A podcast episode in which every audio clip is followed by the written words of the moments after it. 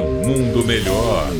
Uma crônica politicamente incorreta com Luiz Felipe Pondé. Nos últimos dias, a mídia e as pessoas em geral ficaram um pouco chocadas com o relatório final do Renan Calheiros sobre a CPI. É claro que ele negociou, voltou atrás.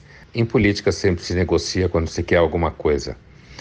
Mas o fato é que o relatório, que saiu meio que xingando todo mundo e condenando um monte de gente, causou um desconforto no Centrão, causou um desconforto inclusive nos G7, nos seus aliados na CPI. Lembramos que a CPI apesar de todos os seus discursos em nome da vida humana e similares, nada mais é do que um jogo político, não é mesmo?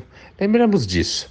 Mas o relatório tinha um objetivo implícito que era criar problemas para o Lira no seu território natal, que é Alagoas, e as brigas internas entre o interesse que o Renan tem sobre o seu filho, o governador de Alagoas atual, o Renanzinho, o risco do governo cair na mão do grupo fiel ao Lira, e, portanto, havia ali, digamos assim, uma agenda escondida que não tinha nada que ver com o combate às crueldades que a CPI eh, identificou no governo Bolsonaro durante a pandemia. Isso é um caso do que se costuma dizer que política nunca é sobre o nacional, é sempre municipal. Ou como dizia o grande filósofo e cientista político Tocqueville, no século XIX, na França, com os políticos se discute ideias gerais, problemas, modelos de sociedade, o que é justiça social ou não,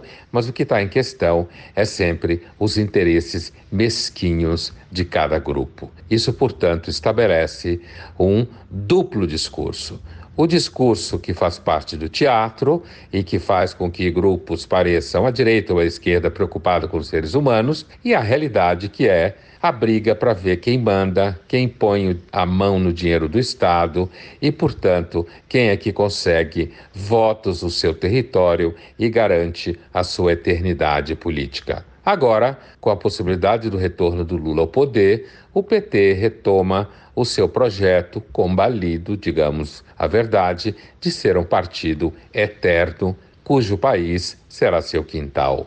Luiz Felipe Pondé, de Londrina, para a Rádio Metrópole.